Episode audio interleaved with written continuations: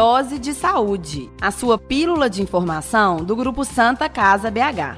Olá, tudo bem com você? Seja muito bem-vindo e muito bem-vinda à edição de número 14 do Dose de Saúde, a pílula de informação, saúde e bem-estar do Grupo Santa Casa BH. Você que está aí no carro nos dando uma carona, ou em casa, trabalhando ou estudando, já ouviu as outras edições do Dose de Saúde? Ainda não? Então procure pelo Dose de Saúde nas principais plataformas digitais como o YouTube e o Spotify para ouvir os outros programas e se manter muito bem informado. Dose de Saúde, apresentação Marcos Coelho.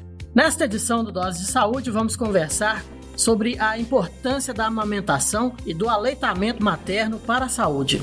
Para conversarmos sobre esse assunto, convidamos a doutora Elisa Maria Vieira, pediatra da maternidade Hilda Brandão, da Santa Casa BH.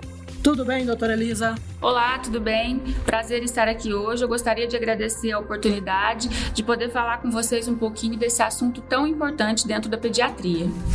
Também conversa conosco a enfermeira da maternidade Hilda Brandão, Cíntia Moreira. Tudo jóia, Cíntia? Olá, tudo bem? Queria primeiramente agradecer a oportunidade de trazer informações sobre esse assunto que é tão importante para todos nesse momento de puerpério e início de vida de, do bebê. E completa o nosso time nesta edição a dentista Júnia Serra Negra, da Faculdade de Odontologia da UFMG. Como vai, doutora Júnia? Olá, tudo bem? É, eu também agradeço a oportunidade, né, de estar conversando sobre esse assunto tão importante com uma equipe multidisciplinar, né? Isso é muito bom. Obrigada. Dose de Saúde, um podcast produzido pelo grupo Santa Casa BH. Você já ouviu falar em Agosto Dourado? Este mês é marcado pela conscientização do aleitamento materno. Mas a escolha dessa cor tem um motivo. Os especialistas acreditam que a primeira hora de vida do bebê em que ele tem contato com a mãe e recebe o leite materno, é chamado de hora dourada. Por isso, é tão importante incentivar a amamentação. O leite materno é considerado o melhor alimento para os bebês, sendo recomendado que seja exclusivo até os seis meses de idade. Entre os benefícios está o combate à anemia, a proteção de infecções e a diminuição do risco de alergias. É importante lembrar que a Maternidade do Brandão da Santa Casa BH é um hospital amigo da criança e da mulher, iniciativa criada para promover, proteger e apoiar o aleitamento materno no âmbito hospitalar. A equipe multidisciplinar trabalha diariamente para conscientizar as mães que amamentar não é só nutrir, e sim um ato de amor e de conexão com o bebê. Dose de saúde. Bom, gente, para começar, eu gostaria que vocês falassem um pouco sobre o quanto o aleitamento materno contribui para a saúde da mãe e do bebê. Doutora Elisa. A gente sabe dos benefícios do aleitamento materno para o bebê. Ele está relacionado com a redução do risco de infecção, seja diarreia, seja infecção respiratória. Está relacionado também com a diminuição do risco de obesidade, desenvolvimento de diabetes na vida adulta diminuição de alergias. Para a mãe, a gente tem também diminuição do risco de câncer, seja de ovário, seja de mama, diminui o risco de anemia para ela ela tem uma perda de peso mais rápida e também esse período que ela amamenta funciona como se fosse uma anticoncepção para ela também. Na área da odontologia, né, que eu acho que a gente tem que pensar sempre que a saúde é um todo. Não adianta eu pensar só na saúde geral, como a doutora Elisa exaltou muito bem, mas também para a saúde bucal, o aleitamento materno é muito importante, porque ele vai trabalhar toda a musculatura da face.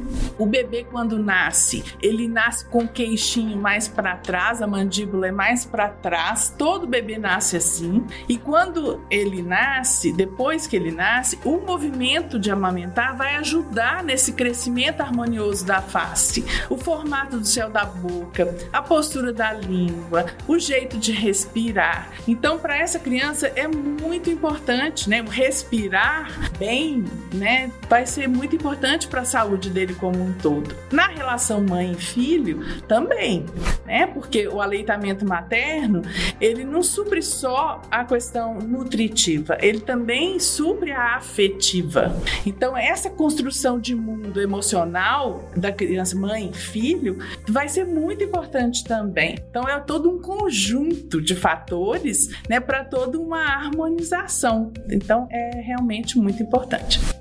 Todos os anos, a ONU promove também a Semana Mundial do Aleitamento Materno na primeira semana de agosto. Uh, Cíntia, na sua avaliação, como fazer para impactar as famílias sobre esse assunto tão relevante para a saúde? Ainda existem famílias que chegam lá na maternidade e não têm toda essa informação necessária? Sim, Marcos, ainda chegam pessoas com poucas informações né, a respeito dos benefícios do aleitamento materno. Então, acho que a divulgação mesmo de como é amamentar, de todas as dificuldades que a amamentação pode trazer e também todas as informações e orientações a respeito de como deve ser feita a amamentação de forma adequada para que essa mulher consiga amamentar mais tranquilamente e às vezes usando também até as redes sociais com exemplos de mulheres que amamentam, que dão certo e que mostrem também aí as dificuldades que essa, esse ato pode, é, pode ocorrer nesse momento, né? A amamentação até os seis meses de idade, é, o ideal é que seja com leite materno exclusivamente, correto? Hoje, o aleitamento materno preconizado seria que ele fosse exclusivo até os seis meses de idade do bebê. O que é ser exclusivo? é quando a mãe não oferece qualquer tipo de alimento ou líquido para esse bebê, exceto se ela estiver usando algum tipo de medicamento, isso não vai ser considerado. Mas ela não vai oferecer água, não vai oferecer chá, nada disso, somente o leite materno. Após esse período, ela vai ter uma alimentação complementada, um aleitamento complementado, ou seja, ela vai fazer a introdução alimentar mas o ideal é que esse aleitamento fosse mantido até os dois anos de idade. Essas crenças populares de que a mulher deve comer canjica branca ou tomar cerveja preta, tomar iogurte, comer cereal para ajudar na produção do leite materno. Existe alguma comprovação científica nisso tudo? Ou na, nada disso procede? Na verdade, não existe nenhuma evidência científica de que essa, esses alimentos eles fazem aumentar o leite, né? A produção de leite. O que faz aumentar a produção de leite é a amamentação em livre demanda. Então a mulher vai produzir mais leite se o bebê amamentar mais vezes. Então o que é a amamentação em livre demanda? O bebê amamentar na hora que ele tiver vontade e por quanto tempo ele tiver vontade. Então, isso que vai fazer com que a produção de leite da mãe aumente. Existem situações em que a mãe simplesmente não produz leite. O que, que normalmente acontece nesse tipo de situação? Na verdade, complementando o que a Cintia falou, é o que estimula a produção de leite é realmente o estímulo do bebê. Quanto mais vazia essa mama está, porque o bebê está amamentando, o cérebro entende eu tenho que produzir porque alguém precisa. Então, à medida que, igual ela falou, o aleitamento é em livre demanda. A única observação é a livre demanda é para o bebê e para a mãe. No momento que a mãe sente que essa mama também está cheia, está engurgitada, ela vai colocar o bebê para amamentar, porque ela precisa esvaziar essa mama também. É, em relação à baixa produção de leite, a gente fala aqui, muita gente pergunta, ah, o leite é fraco. Não existe leite fraco. A gente pode ter mães que têm baixa produção de leite. Por que, que ela tem baixa produção de leite? Isso pode ser um problema anatômico, uma mãe que tem, por exemplo, uma hipoplasia mamária. O que, que é isso? Ela tem pouco tecido mamário. Isso pode ocorrer mães que têm prótese de silicone, mães que fazem cirurgia redutora, isso pode reduzir a produção do leite. Pode ter fatores que reduzem a produção de leite associados também com o momento do parto. Um parto estressante, a separação do bebê pós o nascimento, o bebê precisa ir para o CTI neonatal, isso também pode acarretar uma baixa produção de leite nessa mãe. Outra coisa no pós-parto seria também não amamentação em livre demanda, muito tempo sem amamentar, o cérebro entende que ele não tem que produzir. Isso vai reduzindo o fluxo da mãe. Mãe volta a trabalhar, ela não faz a ordenha que precisa, ela não estimula esse cérebro, eu preciso produzir porque alguém precisa. Então, esses são fatores de hipogalactia que a gente chama de baixa produção de leite. Bom, a doutora Elisa até tocou no assunto aí de a mãe ter que voltar a trabalhar, infelizmente isso é uma realidade, né? Esse é um dos principais motivos hoje da interrupção da amamentação. Vocês acham que o fato da criança às vezes não receber a, a amamentação num período adequado normalmente está ligado à legislação, ao fato da pessoa ter que voltar a trabalhar e, de, e ter que deixar a criança numa creche ou com um parente? Eu acho que sim. Eu acho não, né? É, a gente tem pesquisas que comprovam isso, né? Que a mãe tem o desejo, ela quer amamentar, mas quando ela volta a trabalhar, às vezes ela tem dificuldade de sincronizar o trabalho com o aleitamento, não por falta de desejo, mas porque ela tem dificuldade de sincronizar. Então ela tem que cumprir uma carga horária, ela tem que deixar o filho com alguém, são fatores estressantes e a questão emocional também, né, pode interferir. E, como a doutora Elisa disse, a Cíntia também, a questão, né, da falta do estímulo, a livre demanda, a sucção diminui, às vezes a mãe não faz a ordenha, não está com tempo suficiente, a questão das leis do nosso país, né? A mãe tem que voltar a trabalhar, né? A licença maternidade, ela é de quatro meses e existe uma brecha na lei que alguns empregadores podem estender para seis meses, mas isso não é, um, não é a rigor. Então, nem todo empregador concede esses seis meses para essa mãe. Então, ela vai, a OMS preconiza uma prática, mas que quando ela vai atuar mesmo no dia a dia, ela vai ter dificuldade. Então, o que, que a gente percebe nos próprios trabalhos científicos da nossa universidade? Existe o desejo, existe a dificuldade e às vezes o artefato mamadeira acaba entrando nesse momento do retorno ao trabalho, ou então às vezes a mãe começa a introduzir né, alguns alimentos antes do retorno ao trabalho, tipo assim, faltando um mês, sei lá. Às vezes o próprio pediatra ajuda essa mãe, olha, como vai ser esse retorno? Então vamos tentar fazer de uma forma, né, mais harmoniosa e melhor para essa criança e para a senhora. Então começa a introduzir frutinhas, começa e tal, né, para tentar fazer uma coisa equilibrada. E às vezes é isso, né, é o que a mãe vai dar conta de fazer mas a prática do aleitamento em si vai ficar comprometida. Então, eu acho que a questão legal, né, também o suporte não tem creche nas empresas. Então, ela teria que sair do trabalho para amamentar o filho. Isso é muito difícil. Às vezes a mãe mora longe do trabalho. Então, tem muitos aspectos sociais que devem que a gente precisa pensar. Dose de saúde.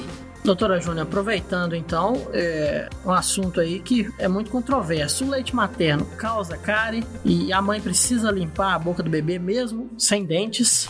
Esse é um assunto bem polêmico porque existem autores que defendem que o leite materno não é cariogênico. O que significa falar que é cariogênico essa palavra, né? Cariogênico significa assim, será que ele propicia da cárie? Aí vem aquele pensamento, mas meu filho não tem dente, então eu não preciso preocupar. Só que o que, que acontece com a doença cárie? Ela é uma doença multifatorial. São muitas coisas que acontecem que gera a cárie. E uma delas é a bacteriana. Então tem uma bactéria que fica na boquinha do bebê. Tem várias bactérias, mas a principal é a Streptococcus. Então, é aí que, que acontece? E quando não tem dente, a bactéria tá ali na boca, como se fosse hibernando. Não tem nada para ela apoiar. Quando nascem os dentes, é como se a bactéria revivesse, assim, oba, né? Agora chegou material para mim. e aí, aquela bactéria vai aderir naquela superfície dura do dente. Então, existe um mito também que é assim: ah, dente de leite não estraga, dente de leite, bebê não tem cárie. Isso não é verdade. Bebês também podem ter cárie. O leite materno tem potencial de dar cárie.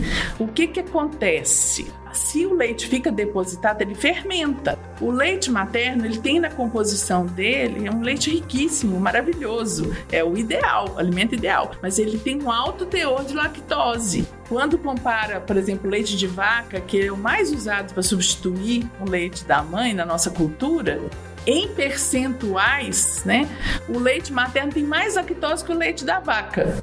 Só que o que, é diferente um do outro? As enzimas, né, e tal, tem uma, é, mais gordura, o leite da vaca é muito gordo. Se a mãe pegar um leite, aquela história de leite ao pé da vaca e der pro bebê, coitado, ele vai ter uma diarreia horrorosa. O organismo dele não está preparado para receber aquilo.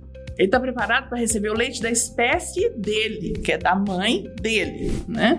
Então, limpar a boca, vou falar as duas coisas ao mesmo tempo. Limpar a boca tem, uma, tem a ver com prevenir cárie. É, não precisa ter neura, né? Assim, toda vez que eu der de mamar, eu tenho que limpar a boca do meu filho? Não, não precisa dessa neura mas pelo menos uma vez por dia, e a mãe escolhe qual é o melhor horário para ela, porque ela já está fazendo muita coisa. É, enrolar uma pontinha de fralda ou uma gazinha no dedo, molha na água filtrada, não põe pasta de dente, não se usa pasta de dente, nem antisséptico bucal, nada em bebês, que a gente acha que precisa de algum produto para limpar. Não precisa, é água, água filtrada E aí, o que, que vai acontecer? Quando a mãe colocar o dedo para tentar limpar a boca, o bebê tem um reflexo. Ele vai fech tentar fechar a boca, ele vai sugar o dedo da mãe. Então tem mãe que fala assim: não tem jeito de limpar, porque aí ele ele fecha e aperta meu dedo. Mas aí é que vai ajudar na limpeza. Né? Isso, né? aí vai ajudar na limpeza. né? Então a mãe tenta fazer um movimento, né, para lá e para cá na boca, assim, de um canto ao outro, mesmo que ela não esteja visualizando, mas pelo menos para tirar aquela desorganizar aquela camadinha que ficou ali do leite, né? Uma vez no dia tá ótimo quando não tiver dente. Quando já os dentes começarem a nascer, que isso é em torno do sexto mês de vida, tem umas variações das crianças, pode ser seis meses, pode ser oito meses e tal, começam a nascer os primeiros dentinhos, que são os dentinhos da frente. Então aí a limpeza é primordial. Então tem que passar pelo menos uma gazinha. Quando começa a nascer os dentes do fundo da boca, né? Isso vai ser lá um ano e pouco, até dois, até três anos. Terminam de nascer todos os dentes de leite, essa limpeza, isso também vai mudando. Aí existem escovinhas próprias, com a cabecinha pequenininha, né? Porque senão a criança também não tolera. E, e incentivar mesmo, tem umas escovinhas próprias para bebê, que elas têm até um protetor, assim, para não deixar a criança levar a escova na garganta, porque senão ela tem um impulso de empurrar e pode machucar. Então tem escovinha própria, mas assim, para a criança ir acostumando com aquela textura, da, ela às vezes morde fica mordendo a escova. Isso não é ruim. E você vai criando o hábito para ela, é ela ficar com a, sens, com a sensibilidade, né? Aquela questão da, da textura mesmo das cerdas da escova, né? Para que ela tolere depois, vai pensando em pastas, vai ser lá na frente. Agora, doutora, doutora Júnia, na fase da gazinha, a gazinha vai fazer o papel de escova? Ela vai, vai direto no dente? Vai. A gazinha vai fazer o papel limpando antes de ter dente, né? A gengivinha, a linguinha porque se não limpar, fica um cheirinho de azedo. Até a mãe percebe isso, né? Às vezes o bebezinho fica com um cheirinho de azedo, porque leite azeda mesmo. Então, essa limpeza, pelo menos uma vez no dia, ela vai ajudar, às vezes, prevenir até outras coisas. Por exemplo, candidíase, né? Que é o famoso sapinho, vulgarmente chamado de sapinho. Se eu não limpo com frequência, a chance dessas alterações oportunistas vão aumentar. Então, para a gente até prevenir esse tipo de coisa. Siga o grupo Santa Casa BH nas redes sociais. Arroba Santa Casa BH. Os bebês que mamam no peito, ele tem mais chance de padrão respiratório nasal, ou seja, usar mais o nariz para respirar. Tem muita mãe que às vezes acaba deixando a, amamentação um pouco mais cedo e aí futuramente a, a, criança começa a respirar só pela boca, aí tem que buscar um fonoaudiólogo. Como é que é isso? Ótimo, essa pergunta é muito boa. Porque o que, que acontece? Quando o bebê vai mamar na mãe, a posição que ele vai ficar, ele fica com a carinha voltada para o seio da mãe, né? E tem que ficar, né? Tem que abocanhar todo, toda a auréola, mamilo, etc. Então, por exemplo, uma mãe que tem uma mama mais volumosa, ela tem que se preocupar assim, que o narizinho tem que estar tá liberado e o queixinho também tem que estar tá de jeito que ele tenha como se movimentar. O bebê precisa respirar e o queixinho precisa mexer. Né? Então, o bebê que mama no peito da mãe, ele vai ter mais chance de desenvolver um padrão normal de respiração, que é respirar pelo nariz. O bebê que, por alguma razão, a mãe não consegue amamentá-lo né, no período adequado, e a mamadeira precisa ser introduzida, ou a mãe introduz por alguma razão, ele tem mais chance de se tornar um respirador bucal. Respirar pela boca. Por que que acontece isso? Porque muda exatamente o formato do céu da boca, porque quando o bebê mama no peito da mãe, tem todo um movimento que acontece dentro da boca. A língua sobe, aperta o mamilo, aí o leite vai pro céu da boca, aí que o bebê vai engolir. Quando ele mama com mamadeira, o bico da mamadeira fica em cima da língua. Então ele tem que mamar de um outro jeito, ele vai mamar também. Só que o movimento da língua vai ser um pouco diferente. Então, o jeito, a força que vai fazer vai ser diferente também. Então, isso vai acabar favorecendo que a criança fica com a boca entreaberta. Tem criança, por exemplo, que mama muita mamadeira ou usa muita chupeta, que ela tem até um suco embaixo do lábio inferior, o lábio, a boquinha embaixo, é até viradinha, assim, como se fosse a, postura que ele fica durante a, a, o mamar, né? Então, ficando com a boca entreaberta, favorece que ele fique respirando pela boca. Às vezes, ele não tem problema nenhum respiratório. Às vezes, o aparelho respiratório é normal. Às vezes, tem algum problema. Às vezes, não tem. Fica com a boca aberta por hábito. Ficar com a boca aberta, o que, que acaba fazendo? O ar entra, a gente tem as amígdalas aqui, né? As tonsilas no fundo da garganta, que elas são filtros. Mas elas não foram feitas para respirar. Respiração é, é, é de outro sistema, boca é do sistema digestivo. Então começa a favorecer dor de garganta frequente, começa a ter amidalite, aí fica, fecha um ciclo, né? Porque se tá com dor de garganta frequente, fica mais com a boca aberta. Vai roncar quando estiver dormindo, vai dormir de boca aberta. Então, esse fato de dormir com a boca aberta começa também a mudar o formato das arcadas. Então, o céu da boca começa a ficar mais fundo, o céu da boca ficando mais fundo muda o jeito que os dentes vão se encontrar. Né? Então fica aquela, o que a gente chama de atresia, fica um arco mais apertadinho. Como se eu pegasse um balão cheio, por exemplo, se eu apertasse dos lados, o balão vai espichar para frente, né? Se eu apertar de, do lado do balão, é o que vai acontecer com a arcada. É como se apertasse dos lados e eu tentasse projetar os dentes da frente mais para fora.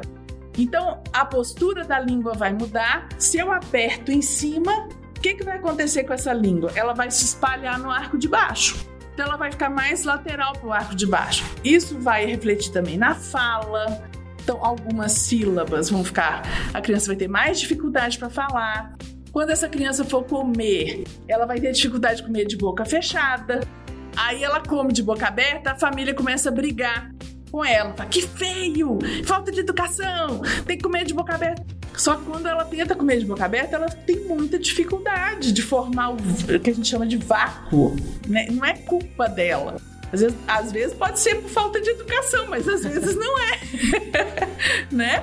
cresceu acostumada a isso, né? Então, assim, é, às vezes a, o formato da arcada dentária dela que não ajuda, ela não dá conta. Então precisa do dentista, precisa às vezes do fono, trabalhar junto, a gente precisa da parceria do pediatra para essas avaliações, às vezes o otorrino para avaliar. E outra coisa importante que às vezes começa todo esse ciclo que eu falei, do respirar pela boca, dor de garganta frequente, etc, etc, as amígdalas vão crescendo, né? Elas vão ficando inchadinhas, né?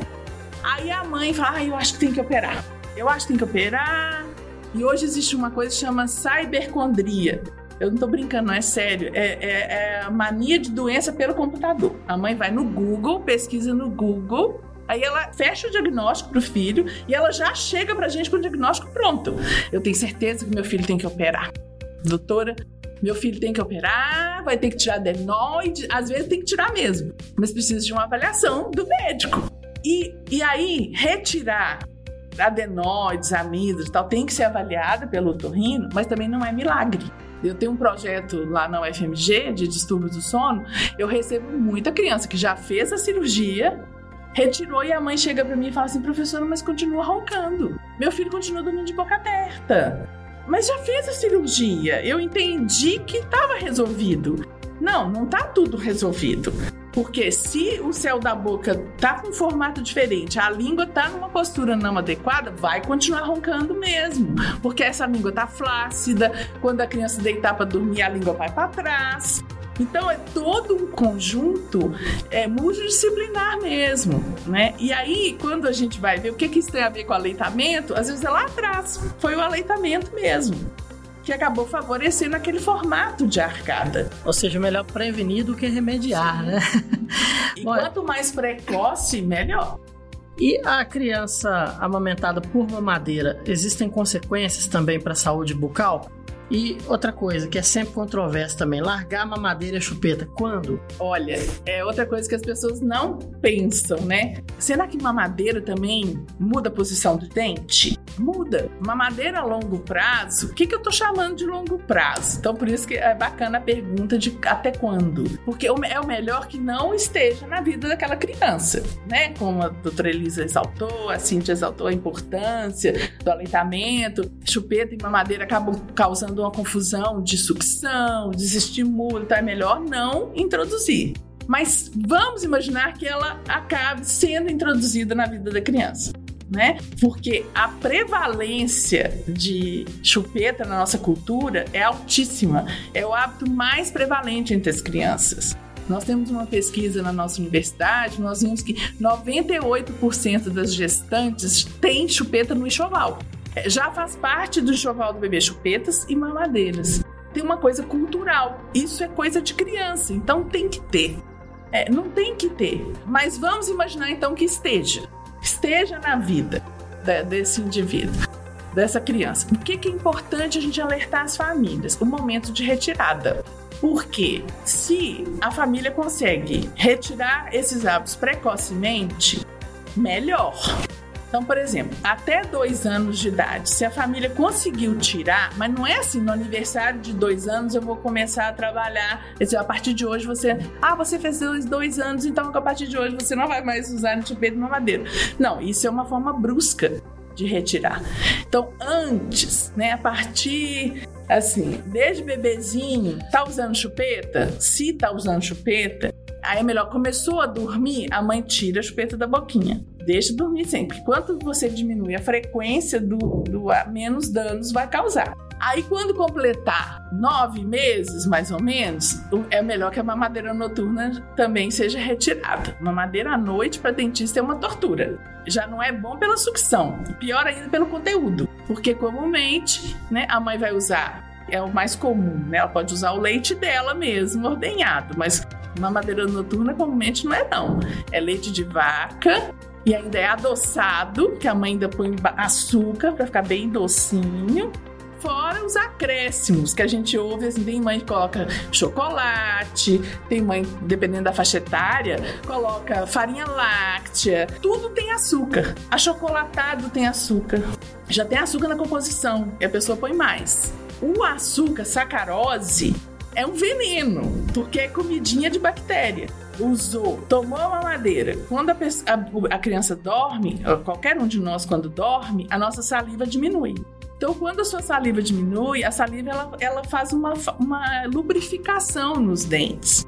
Então, se, se diminui essa lubrificação, mais chance daquele, daquele depósito ali do leite, junto com açúcar, junto com suplementos, fermentar. E é por isso que a gente fala que é comidinha de bactéria, é o alimento ideal para a bactéria destruir o dente ela vai estar tá mais fixa num ponto ali do.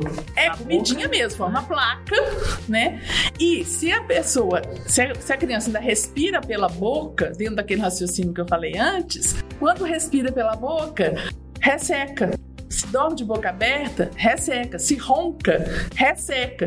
Quando resseca, mais chance de problemas na gengiva, a gengiva fica mais frágil, mais chance de inflamar e mais chance de cárie. Que tal uma dose de saúde? Doutora Júlia, você já bem mencionou aí, o ideal é que não se use mamadeira, mas já que está usando, quando vai chegando a fase de tirar a mamadeira da criança, o copo adaptado é uma alternativa, é uma, um outro problema, é, vai demandar mais atenção do pai, da mãe?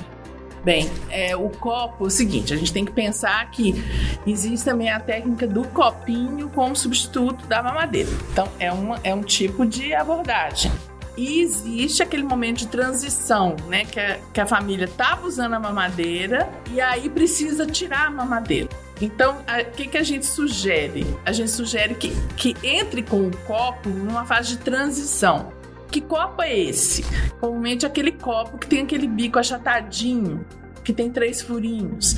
O tipo de sucção que a criança faz naquele copo é diferente que é feito na mamadeira, porque ele é mais externo. Aquele apoio do copinho fica no lábio, não fica tão dentro da boca. Então a questão da sensibilidade, postura da língua e tal, é uma forma de transição. Existem também os copos com canudinho. Aí é que eu acho que merece um alerta, porque dependendo da faixa etária, um copo de canudinho, o que, que ele vai fazer? A criança, para sugar o leite, ela vai ter que apertar muito a bochecha. Ela vai trabalhar o bucinador, que chama esse músculo da bochecha. E às vezes, essa força que ela faz para chupar o leite ali no, no canudinho, ao invés de ajudar, vai atrapalhar. Aquela história de apertar mais a arcada dentária. Eu começo a trabalhar muito o bucinador, a bochecha aqui, e começo a apertar a minha arcada osso é muito duro, é uma substância muito dura do nosso corpo, mas ela é muito moldável se eu aperto qualquer coisa que eu puser, é isso que o aparelho ortodôntico faz, né? O aparelho ortodôntico põe força no lugar para o dente andar, caminhar. Mas existe força também que às vezes faz um papel negativo. Tem força positiva e tem força que é negativa, né? Então tem que pensar na questão do copo. Então, copo, o que, que a gente sugere para as famílias? Comente com um aninho, já tentar já ver se consegue, se é que é para ser transição, se consegue né, passar para o copo para depois retirar total, vai tomar no copo comum.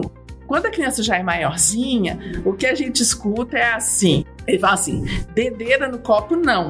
Né? A criança já tá tão. Porque acaba que a mamadeira tem um significado para aquela criança também, simbólico, não é só o artefato e o leite dentro né? Então tem, tem que ter todo esse trabalho também para que não fique para a criança a sensação de punição. Porque se ficar para ela uma ideia de que é punitivo, tipo assim, a partir de hoje, não, para ela é muito ruim isso. E aí a chance de substituição por outro costume vem. Né? Então aqueles paninhos, começa a morder paninhos, esfrega paninho na, no nariz. É, tem mãe que fala, como que eu faço agora? Eu falei, quem deu o paninho? Quem que deu a ideia do paninho?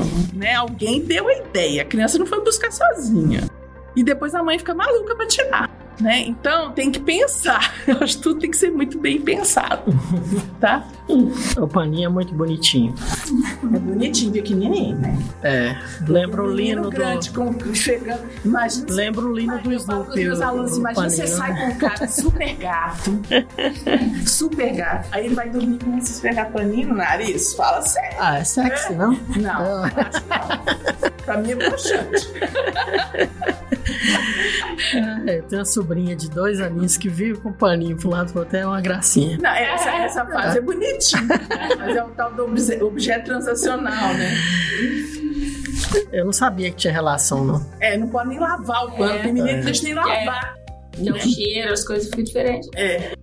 Acompanhe as notícias do grupo Santa Casa BH e fique sempre bem informado. santacasabh.org.br Bom, a doutora Elisa já até comentou ali que não existe leite mais fraco, né? Comparando uma mãe que está amamentando com outra, todo leite é nutritivo e é bom para a criança. Esse mito de que existe leite fraco, vocês acham que contribuiu de alguma forma para o surgimento da ama de leite ou a mãe de leite? Olha, essa figura da ama de leite é uma figura histórica, né? Se a gente pegar a história do Brasil colônia, existem alguns relatos que quando os portugueses chegavam, né, os senhores de engenho tinham acesso ao açúcar e açúcar era uma coisa muito requintada. Então, as senhoras, né, as famílias dos senhores de engenho, eles tinham os dentes muito ruins, comumente, muito estragados, muito feios. Então eles escolhiam amas de leite escravas que tinham dentes bonitos comumente o escravo não tinha acesso ao açúcar, ele não podia comer açúcar. Na verdade, o escravo tinha uma alimentação mais fibrosa, né? Para a arcada dentária podia ter outros problemas, eles tinham muitos problemas, mas em relação a isso, não. E aí, é, a intenção também dos portugueses era aumentar a população aqui no Brasil, para conquistar o país. Então, eles tinham interesse em ter muitos filhos. E aí a, a senhora, né, as senhoras né, de elite, eles queriam que elas engravidassem rapidamente, tivesse um filho atrás do outro. E eles percebiam que quando ela estava amamentando, ela não engravidava. E aí entrava ama de leite nisso, né? Para que ela então, ama de leite amamentava e aí ela engravidava novamente. Então existe essa figura da, da ama de leite. E uma outra curiosidade é que as amas, tem relatos que as amas de leite elas eram escolhidas pelo caráter, porque eles achavam que o caráter passava pelo leite. Então, assim, já existia alguma, algum entendimento que tinha um, um componente emocional nessa relação do amamentar, né? Então, aquela ama que amamentava o filho do senhor de engenho, ela tinha que ser muito afetuosa, ela tinha que passar muito carinho pro filho deles.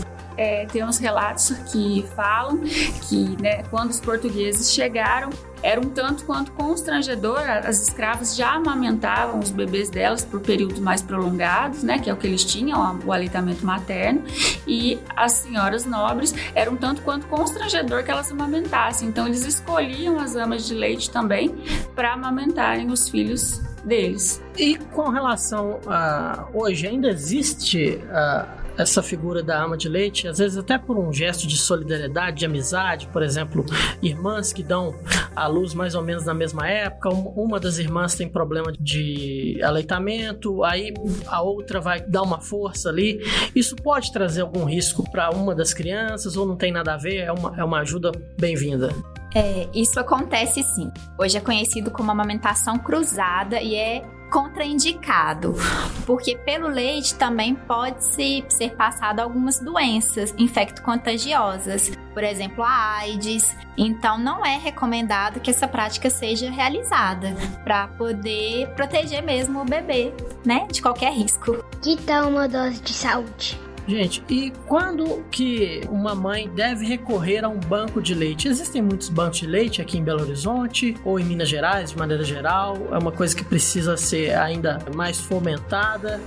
Aqui em Belo Horizonte, é, existem dois bancos de leite, é, banco de leite humano. O Hospital Odete Valadares, Maternidade Odete Valadares e a Maternidade Sofia Feldman. Qualquer mãe que tenha interesse em doar o leite ou tenha realmente alguma dificuldade ou alguma dúvida, pode procurar o banco de leite, entra em contato com o hospital. É, essa mulher vai ser atendida e aí vai sanar a, a dúvida ou a dificuldade se ela quiser fazer a doação de leite, ela também vai ser orientada como isso pode ser feito, como a captação de leite pode ser feita na sua própria residência. O Banco de Leite Humano ele é um centro especializado que sempre vai ser vinculado a algum hospital, né? Na verdade, aqui em Belo Horizonte só temos nessas duas maternidades citadas. A Santa Casa de Belo Horizonte ela só tem o posto de coleta, que na verdade, qual é a diferença dos dois? O Banco de Leite Humano ele recebe o leite que a mãe doou, ele vai processar esse leite, ele vai passar por um processo de pasteurização, ou seja, ele vai ser submetido a altas temperaturas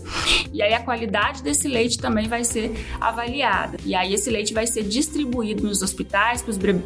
Ah, tá difícil hoje. Vai ser distribuído nos hospitais para os bebês que precisam. Outra coisa importante, quem pode doar, como a Cintia falou, as mães que têm interesse em ser doadoras, mas desde que elas sejam saudáveis e que elas não façam uso de nenhum nenhuma medicação que contraindique o aleitamento, tá? Isso tem que ficar bem claro. E em relação ao banco de leite, a diferença é, o banco de leite ele só ah, recolhe esse leite e estoca, ele armazena. Então aqui na Santa Casa, por exemplo, a mãe ordena esse leite que vai ser oferecido, por exemplo, para um bebê que está na unidade neonatal e aí por um curto período de tempo a gente pode oferecer para esse bebê. Dose de saúde. E esse leite em pó que às vezes o próprio pediatra acaba receitando para a mãe por, por determinado motivo, é um leite que substitui à altura o leite materno? O leite materno ele é insubstituível, né? Nada vai se equiparar a esse tipo de alimento. O que a indústria farmacêutica faz é tentar produzir um alimento que tente chegar perto dos componentes que o leite materno tem, mas existem componentes do leite materno que a fórmula não tem, que não se consegue produzir, tá?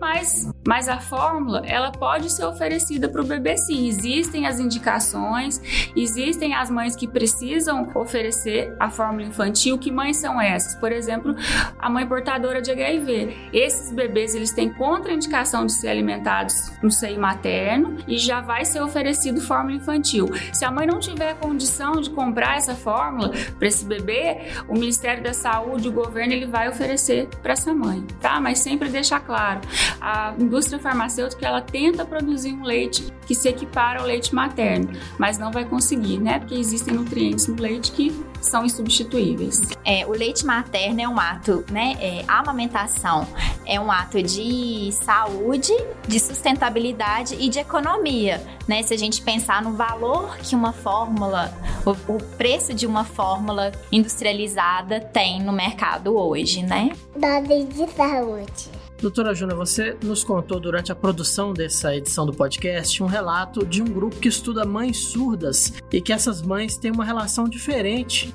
com a oferta de chupeta para os filhos, comparado com as mães que conseguem ouvir, né? É, elas não escutam o choro do filho. Conte pra gente um pouco sobre esse estudo e como é que isso acontece na prática. Eu coordeno um grupo de pesquisa, né, que trabalha com mães surdas. Então, o primeiro tópico que eu queria destacar, a gente está falando de aleitamento, falamos de pré-natal, a dificuldade que esse grupo tem, começando por aí, né? Porque nós, profissionais de saúde, a gente é treinado na nossa formação para comunicação verbal e esse grupo não ouve. E, e às vezes, eu mesma, antes de começar a estudar com esse pessoal, eu achava que bastaria eu escrever ou mostrar algo escrito para uma mãe surda que ela compreenderia facilmente o que eu estou orientando ela. Não é assim também. Eles são alfabetizados de forma diferente também. Se ela é aquela mãe, ela aprendeu Libras, é a língua mãe dela. Libras é a língua mãe, que não é essa língua portuguesa que a gente escreve. É português, mas é um jeito diferente. Então não é muito simples. E nem todo surdo sabe fazer leitura labial, porque às vezes a gente, profissional de saúde, acha que falando mais devagar, e o pior, a gente tem um, vício horroroso, a gente acha que falar alto para elas, elas não vão ouvir nada. Mesmo que eu diga assim, olha aqui, você precisa amamentar. Não vai adiantar nada eu aumentar meu volume de voz e nem tentar articular muito. E tem surdos que não sabem fazer leitura labial. Então, começando daí. Então, tem um relato de dificuldade pré-natal, de comunicação, né, de troca de informações, então, é, comumente eles levam um parente junto, esse parente que conversa com o profissional, né, o enfermeiro, o médico ou dentista, né, e aí é uma, um, uma conversa triangular, né, alguém fala por elas, o profissional fala para o familiar, o familiar fala para ela. Então começa por aí. É, então a gente viu dificuldade, questão, elas querem amamentar, mas elas têm uma tendência. Esse grupo tem um alto índice de parto cesárea, é, é muito alto, gente. Assim, para vocês terem uma ideia, nos Estados Unidos já existe um protocolo que se a, a gestante é surda, ela nem é questionada, nem perguntada questão de tipo de parto, não. Ela já, já é colocada no parto cesárea para o pro profissional não ter que conversar com ela. Então já é, já é um protocolo de lá. Aqui não tem esse protocolo formal, mas o relato dessas mães é que é um pouco assim. Exatamente pela dificuldade de comunicação. Então, a, o parto cesáreo também acaba, que a literatura mostra, também é um fator que acaba desestimulando a prática do aleitamento, assim, o pós, né? Mais do que o parto normal. E a prevalência também de prematuros nesse grupo é também alto. Não que surdez faz ter filho prematuro, não é isso. É muito mais por, pelos fatores sociodemográficos dessa história. Questões emocionais, elas são mais ansiosas. Então, acham, eles, é, a literatura acha que é pouco por isso. Quando nasce essa criança, então, assim, a questão do uso da chupeta o que a gente viu, assim, tanto mães ouvintes quanto mães surdas, tem um componente cultural aí, daquela história que eu falei do enxoval, né? Já faz parte do enxoval. Elas, elas ofertam elas até ofertam a chupeta. Só que a comunicação mãe e filho, mãe surda com o filho, é diferente da comunicação da mãe ouvinte. Elas observam mais o gestual, né? Quando o bebê tá chorando, elas sabem pelo movimento dos bracinhos, o bebê tá se movimentando mais, né? Pela, pela questão visual. Então, o que a gente viu é que o choro para essas mães tem um efeito diferente de uma mãe ouvinte. A mãe ouvinte, quando ela ouve o filho chorando, ela quer cessar aquele choro rapidamente. E às vezes a chupeta vai fazer papel de cala-boca, né? Vamos dizer assim. Ela vai ser usada para tranquilizar nessa criança. Tanto que em inglês, chupeta é pacifier, é pacificadora. Então, porque ela é para tranquilizar. Só que a mãe surda não ouve esse choro. Então, a relação dela desse jeito é diferente da mãe ouvinte. E aí o que, que a gente viu? As mães surdas que usam chupeta, elas usam por muito menos tempo a chupeta, elas ofertam chupeta muito menos tempo para o filho do que as ouvintes. As ouvintes, o filho dos ouvintes, elas ficam mais tempo de chupeta e essa a ouvinte tem mais dificuldade de retirar quando precisa retirar. Para a mãe surda não. Tipo assim, é hora de retirar, vamos retirar. Então é diferente a relação, sabe? Então eu acho que esse grupo de, de surdos, a surdez no nosso país a prevalência no Brasil é em torno de 5%. A gente acha que é pouco, né? Mas se você faz um cálculo em 200 milhões de habitantes, nós temos mais de 10 milhões de surdos no nosso país. Então não é tão pouco assim. Então esse grupo merece um cuidado especial, sabe? Eu tô, eu tô lutando por isso, né? A gente acabou de ganhar um prêmio no congresso na França, no congresso transdisciplinar, né, criança e adolescente, que aconteceu online, né? Mas é um, é um congresso. A gente acabou de ganhar com esse trabalho, exatamente mostrando os aspectos sociodemográficos, as diferenças de um grupo e outro, mães com filhos na mesma faixa etária. Então as dificuldades que um grupo e o outro tem. E tem mais um detalhe que eu acho que, que é um alerta para todos nós. O nível de ansiedade, a gente usou uma escala para medir a ansiedade das mães. O nível de ansiedade de uma mãe surda é muito mais alto do que uma mãe ouvinte ela é muito mais ansiosa porque ela tem uma autocobrança muito grande, porque ela no papel de cuidadora do filho, ela se sente muito assim, eu tenho muita responsabilidade com meu filho, será que eu vou ter capacidade de cuidar dele? Ela tem, ela tem uma autocobrança muito grande. E principalmente se o filho dela for ouvinte, quando ela sabe que ela é surda e o filho ouve, a ansiedade dela é maior ainda, porque ela sente assim, será que eu vou ser capaz de cuidar do meu filho? Ele vai aprender a falar se eu não falo? Então tem um, uma estrutura familiar aí que merece um cuidado, sabe, muito especial. Assim, no nosso país existe uma lei que é obrigatório ter intérprete de Libras em todos os hospitais, em todos os postos. Só que a gente sabe que isso, na real, nem sempre acontece. E mesmo os hospitais que têm o que elas relatam pra gente assim, aí tem uma pessoa que vai ser chamada naquele momento que chegar alguém. Então elas ainda ficam esperando aquele intérprete chegar. Então não é muito tranquilo, é. não é? Então assim, existem aplicativos de celular que traduzem, é, você fala e aí tem um bonequinho que faz a linguagem de sinais. Então eu acho que isso é um alerta para os profissionais, sabe? Porque às vezes precisa usar isso. Bom, aqui na Santa Casa BH, recentemente, o, o Grupo Santa Casa BH é, ofereceu a, a formação de mais de 200 profissionais na língua brasileira de sinais, em parceria com a FENES. E aí, a instituição até tentou também diversificar os profissionais que participaram desses, desses cursos, né?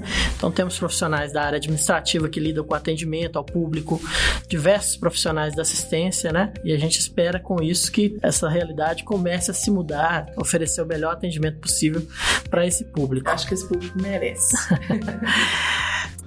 Siga o grupo Santa Casa BH nas redes sociais. Arroba Santa Casa BH.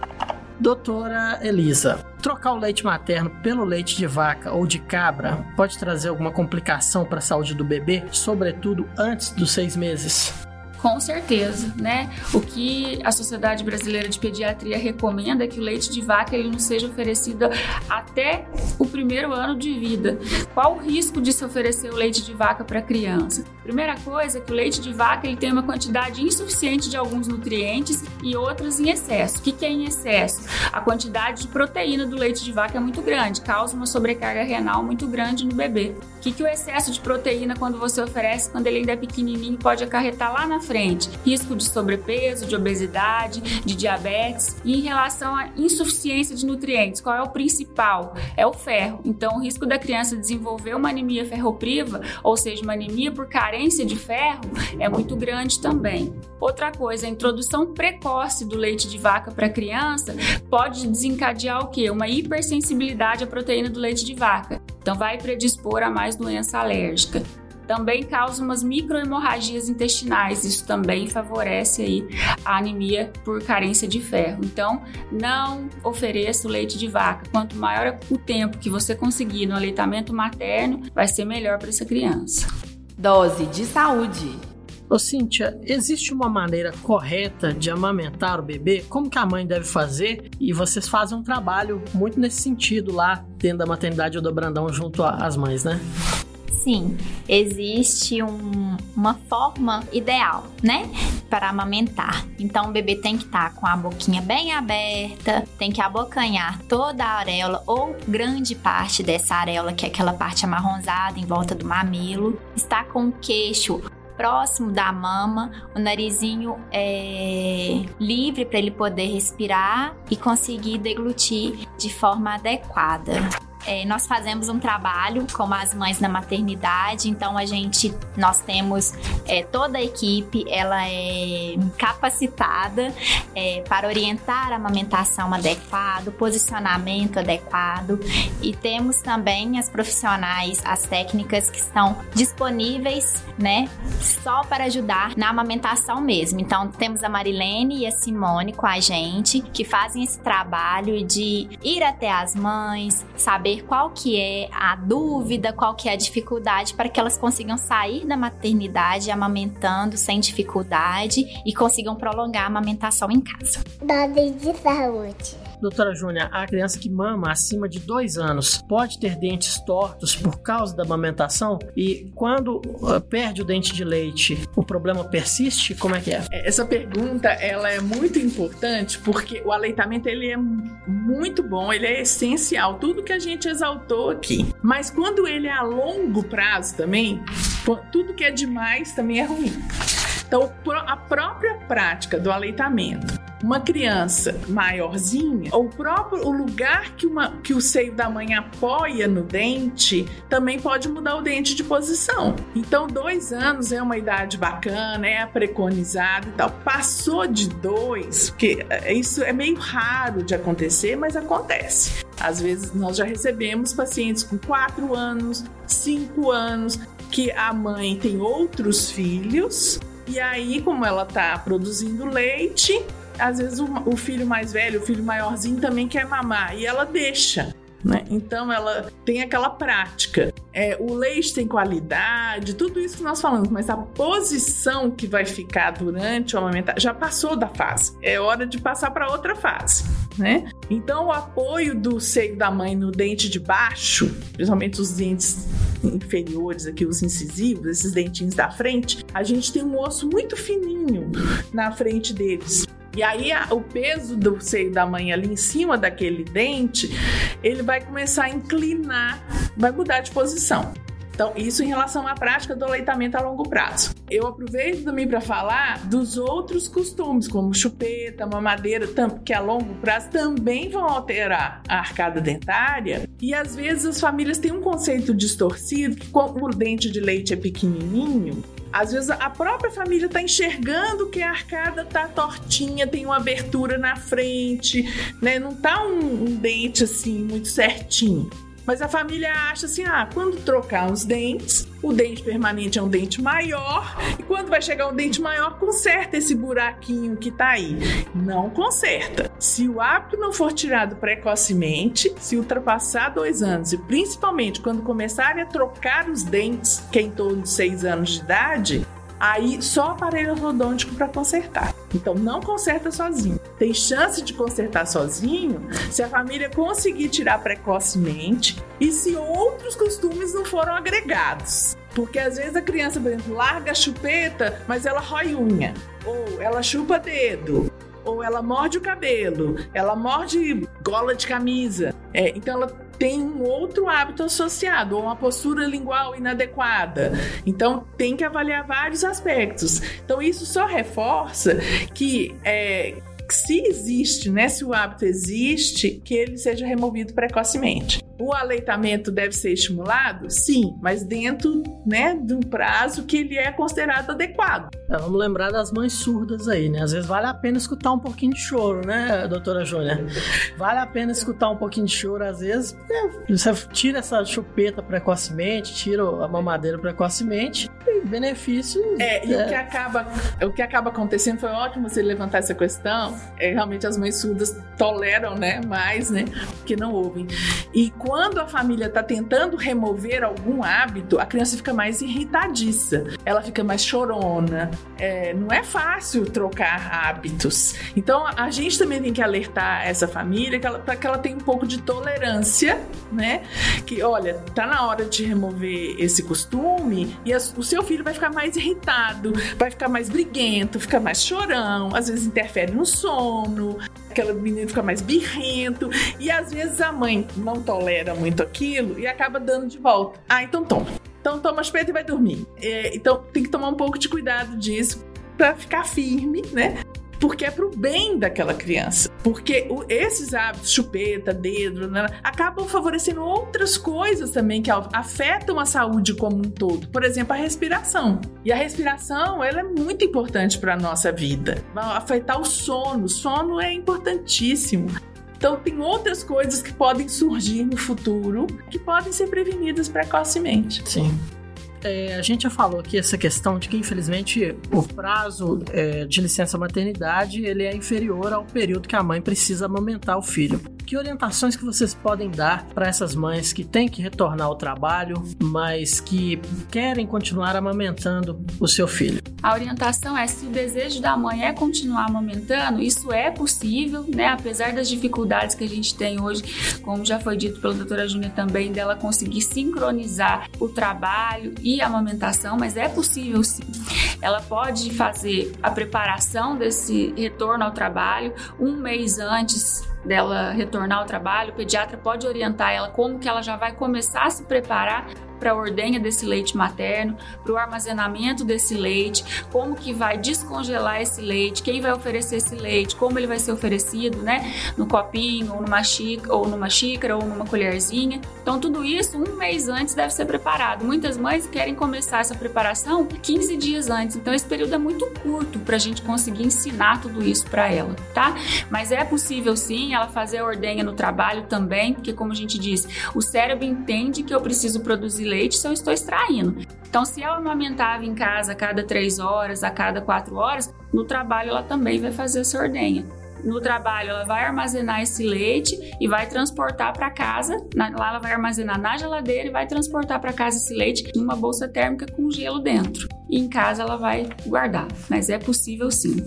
Doutora, e o armazenamento desse leite, ele pode ser congelado? A mulher pode às vezes extrair até maior quantidade e armazenar isso? Pode sim, esse é o ideal, né? A gente sempre vai orientar a mãe que ela ordenhe esse leite, lembrar sempre que o ambiente também tem que estar bem higienizado, um ambiente tranquilo. Ela também lavar bem as mãos, né, para fazer essa ordenha. O leite será armazenado na geladeira. Na geladeira ele tem uma duração de 12 horas e ele pode ser armazenado no freezer. E aí a duração é de 15 dias. Lembrando que o armazenamento é feito em potes que vão ser esterilizados e a mãe tem que datar esses potes. Ela tem que etiquetar com a data e a hora que ela fez que ela ordenha, para ela saber até o período da validade. Doutora Elisa, tem muita mãe que deixa de se alimentar com determinado item, por exemplo, chocolate, ou, ou, deixa de tomar café achando que vai prejudicar o bebê. Isso é verdade ou é mito? Então, na verdade, em relação à alimentação da mãe, o que a gente sabe é que a mãe não pode, o que ela tem que alimentar. O ideal é que ela tenha uma alimentação variada, uma alimentação equilibrada, evitando sempre dieta muito restritiva, né? Porque o bebê também precisa de nutrientes, e dieta muito excessiva. Então, ela pode comer chocolate? Pode, desde que não seja em excesso. Tomar um café, desde que não seja em excesso. Bom, aproveitando essa questão, e hoje existe o coronavírus, não só o coronavírus, mas gripes comuns. A mãe pode continuar amamentando, deve continuar amamentando, o bebê corre risco. Que precauções que a mãe deve tomar? Hoje, nessa pandemia, o que a gente tem, né, muitos estudos saindo em relação ao Covid, ao atendimento ao recém-nascido na sala de parto, o que, que a gente vai fazer ou não. O que a Sociedade Brasileira de Pediatria recomenda é: mãe tem suspeita de Covid ou confirmado, o bebê não vai no pele a pele, né? Isso não vai ser submetido ao contato pele a pele na primeira hora. mas não se contraindica a amamentação. Ela vai amamentar com a precaução, né? Usando máscara, lavando bem as mãos, mas isso o bebê não vai ser privado do leite materno. Dose de saúde, a sua pílula de formação do grupo Santa Casa BH. O estresse e a ansiedade podem interferir na produção do leite materno? Pode sim. É, o estresse ele pode alterar assim a produção do leite materno. Por isso que é tão importante a mulher ter uma rede de apoio. Então, a mulher, quando a mulher tem uma rede de apoio, né, ela se sente menos pressionada, ela se sente, ela sente que ela tem ali de fato um apoio para quando ela tiver é, alguma questão que ela acha que não está sendo bem resolvida. Então, para garantir que essa amamentação seja de forma adequada, que essa amamentação seja prolongada e que não haja nenhuma má produção de leite ou diminuição de produção de leite, é importante que a mãe tenha um ambiente favorável a isso. Então, só complementando o que a Cintia falou, realmente, né, o estresse, a ansiedade da mãe com certeza vai alterar essa produção de leite. É muito importante que essa mãe, uma observação que a gente sempre faz, uma queixa dela, nossa, meu bebê chora muito, meu bebê é muito chorão, ele, não, ele é muito irritado ela poderia olhar para si mesma, né? A mãe organizada, a mãe calma, ela consegue organizar e acalmar aquele bebê. A partir do momento que essa mãe se encontra nervosa, ansiosa, o bebê também vai ficar. Ele é um reflexo dela, né? Ele é o termômetro dela. Os dois estão juntos numa banheira. O que ela tá sentindo, ele tá sentindo também. Então, tudo que a mãe sente, ele vai sentir e isso vai afetar o emocional dessa criança, vai afetar o sono, vai afetar a mamada. Então, isso é muito importante para ela, como a Cintia falou. Aí entra a rede de apoio, né? Uma rede de apoio que não seja predadora, que não esteja ali para falar, não vai dar certo, não vai conseguir conseguir, mas sim uma rede de apoio que vá realmente ajudar essa mãe a se organizar. É, eu queria também completar uma coisa que você falou, né, a doutora Elisa falou sobre o sono, né? Então, é, o que que acontece? O sono, a literatura mostra pra gente que o bebê que mama no peito, ele tem mais momentos de vigília. Ele dorme muito, mas ele dorme acorda, dorme acorda, né? Pra mamar e tal. E o bebê que toma mamadeira, comumente ele dorme mais horas, às vezes, do que o bebê que tá mamando no peito. E às vezes a mulher pode ter uma interpretação errônea ou distorcida desse comportamento. Então ela vê, o filho dela tá chorando muito ou tá acordando muitas vezes e ela vê o bebê de alguém, ou alguém da família, ou uma amiga, e fala: Olha, ele toma mamadeira e dorme horas. Ah, então mamadeira é melhor, porque ele vai dormir mais. Então, esse é um conceito distorcido, porque o, nada é melhor que o aleitamento. O aleitamento é muito importante, mas é, que a mãe seja ciente que esse bebê vai ter mais momentos de vigília. E não é porque ele tá mal, ele tá bem. Mas ele vai ter, é natural, é fisiológico isso. É, é, faz parte do processo. Mas se essa mãe fica ansiosa por isso, ai, ele tá acordando muitas vezes. Ai, eu tenho que toda hora colocar no peito, né? Livre demanda, eu tô ficando estressada. Então, se ela faz essa leitura que ela está estressada, então é importante, né, que ela consiga uma estratégia que fique cômodo para ela também. Porque o bebê tem que estar tá bem mas ela também. Essa mulher também tem que estar tá bem. Dose de Saúde, um podcast produzido pelo grupo Santa Casa BH. Bom, existem relatos de empedramento do leite nos seios. O que fazer nesses casos? A compressa de água quente resolve? Não, não é recomendada água quente é, nas mamas. Na verdade, é recomendado a compressa de água fria. Então, se a mama está engurgitada, que é o empedramento, nós vamos fazer uma massagem para aliviar e tirar ali aquela pedrinha, aquele nódulozinho. Vamos colocar o bebê no peito para ele poder sugar e esvaziar essa mama que está cheia, por isso que ela empedrou. E a gente vai fazer uma compressazinha de água fria para a gente diminuir a produção desse leite que está um pouco aumentada. A água quente vai ter um efeito contrário. Se você coloca uma uma água quente numa mama empedrada, ela pode dar um alívio imediato, mas ela vai empedrar novamente e às vezes pode piorar a situação. Ô Cíntia, e o que que causa esse empedramento? Existe uma maneira da mulher evitar esse tipo de situação? Olha, pode ser causado por diversos motivos.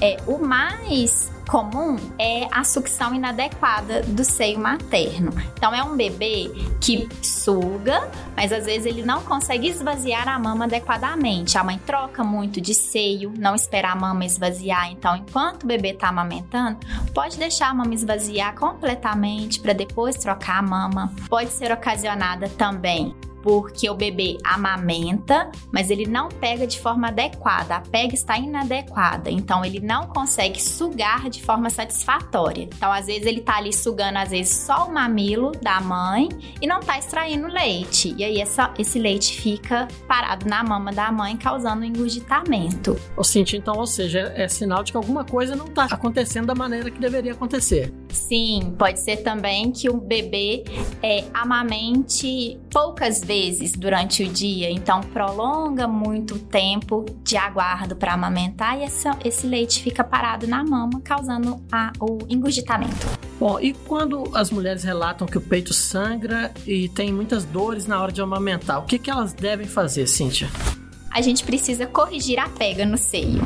Porque uma, um mamilo que está machucado é porque o bebê está sugando apenas o mamilo, que é onde não sai o leite. Ele, ele só vai mesmo machucar a mama. Então, para a gente poder é, ajudar a, a diminuir essa dor na amamentação, é adequar essa pega. E aí a mãe pode usar também o próprio leite para passar nessas feridinhas, nessa fissura que vai cicatrizar mais rapidamente. A interrupção da amamentação é indicada ou nem assim recomenda-se essa prática? Olha, em alguns casos pode ser avaliado sim, mas não a, inter a interrupção da amamentação a mama está muito machucada, a mãe está com muito desconforto, a gente pode fazer uma ordenha oferecer para o bebê no copinho esse leite para que e aí dar um descanso para essa mama algum tempo ou durante o dia para essa mama descansar um pouquinho, mas a amamentação ela não deve ser interrompida. Dose de saúde, apresentação Marcos Coelho. Bom, gente, nós já estamos chegando ao fim, né? Passou rápido o bate-papo aqui. Eu gostaria que cada um de vocês deixasse uma dica para as mães que estão nessa fase aí de amamentação. Vou começar com você, doutora Jônia primeiro lugar, parabenizo a iniciativa, né? Eu acho que é um tema muito importante. E eu queria deixar como mensagem para quem nos ouviu, e, e às vezes muitas coisas foram ditas aqui, a, a mulher que está passando por tudo isso pode pensar assim: nossa, eu não fiz isso, ah, eu acho que então eu fiz errado. Né? Não, eu sempre fico receosa de, de julgar uma mãe. A mãe que ama o filho, ela desejou aquele filho, ela quer o melhor para ele. Então, às vezes, alguma coisa não foi feita dentro de uma técnica técnica e tal por desconhecimento. Mas agora você já recebeu a informação, que bom. Então agora você já sabe, né? E daqui para frente é seguir para frente. O que ficou para trás, não adianta querer voltar no tempo. Ai, agora, o que que eu faço? Ai, eu não fiz isso. Ai, eu deixo peta. Ou ai, eu não fiz isso. Isso não era o jeito certo. Tá, já foi. Foi pro passado. Agora é caminhar daqui para frente. O que é o melhor para o seu filho? O que é melhor para você, né? Também, que como a gente disse várias vezes, nós três dissemos aqui, em vários momentos, a, a, quando a mãe está bem, ela também passa isso para o filho, né? Uma mãe estressada tende a ter um filho estressado também. Então, não se cobrar tanto, né? Assim, esse é um momento agora de, de pandemia, de isolamento. Então, tá todo mundo muito fragilizado as nossas rotinas de vida ficaram muito alteradas. Então, tentar manter uma rotina, tentar né, é, preencher a vida com algumas coisas mais leves para a gente passar por esse momento pesado. Cíntia, sua mensagem final, uma dica aí para as mamães que estão amamentando? Bom, a minha mensagem para que vocês, mães em amamentação, não se sintam sozinhas, é, se, precisem, se precisarem de ajuda, procurem um profissional adequado. Existem os bancos de leite, existe a maternidade que você ganhou o seu bebê. Se apoiem. E essa fase difícil, o início da amamentação realmente é complicado, é complicado para todo mundo, é difícil, mas é, uma, é um, o melhor que você pode dar para o seu bebê. Então, apoiem-se em alguém e procurem informações. Doutora Elisa, sua mensagem final? É, uma dica para as mães é se cuidem, né? Como a doutora Júnia falou, ao cuidar de você mesmo, você vai conseguir cuidar do bebê. É, busque uma rede de apoio confiável, busque a ajuda de um profissional que seja capaz de te acolher, de te apoiar, escutar sem julgamento, e aí sim você vai conseguir tomar sua própria decisão. Eu quero fazer dessa maneira porque para mim e para o meu bebê isso vai ser bom. Resista sempre à pressão externa, porque vai ter muita pressão externa para te influenciar. E lembre-se sempre, como pediatra eu digo isso, amamentar não é uma tarefa fácil. A gente acha que é um instinto, mas não é. É muito difícil, vai ter muito desconforto, vai ter muito choro, vai ter muita tristeza nesse início, mas pode ter certeza que vocês vão aprender juntos esse processo de amamentação e isso vai se tornar prazeroso. Dose de saúde. Estamos terminando mais uma edição do podcast Dose de Saúde. Eu quero agradecer a presença das nossas convidadas, também agradecer a você, nosso ouvinte, que está conosco até agora. Muito obrigado pela sua audiência. Mas antes de terminarmos, ouça esse recado muito importante da Santa Casa BH. Queria que tudo não passasse de um pesadelo, mas a guerra que estamos vivendo é real e faz mais vítimas a cada dia. Antes de iniciar a batalha, me preparo e peço proteção. Faço parte de uma equipe que está sempre pronta e acredita na grandeza do nosso propósito: salvar vidas. Ainda assim, sentimos medo e cansaço ao assistir algumas baixas pelo caminho. Mas aqui, na Santa Casa BH, ninguém se abate. Muitos já venceram essa batalha. E a cada vitória, acreditamos mais no fim dessa guerra. A gente segue firme, sabendo que podemos contar com milhares de aliados como você.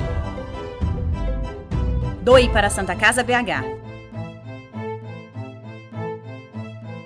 Ouça o podcast Dose de Saúde nas principais plataformas digitais e compartilhe com os seus amigos. Muito obrigado a todos e até a próxima edição do Dose de Saúde. Tchau!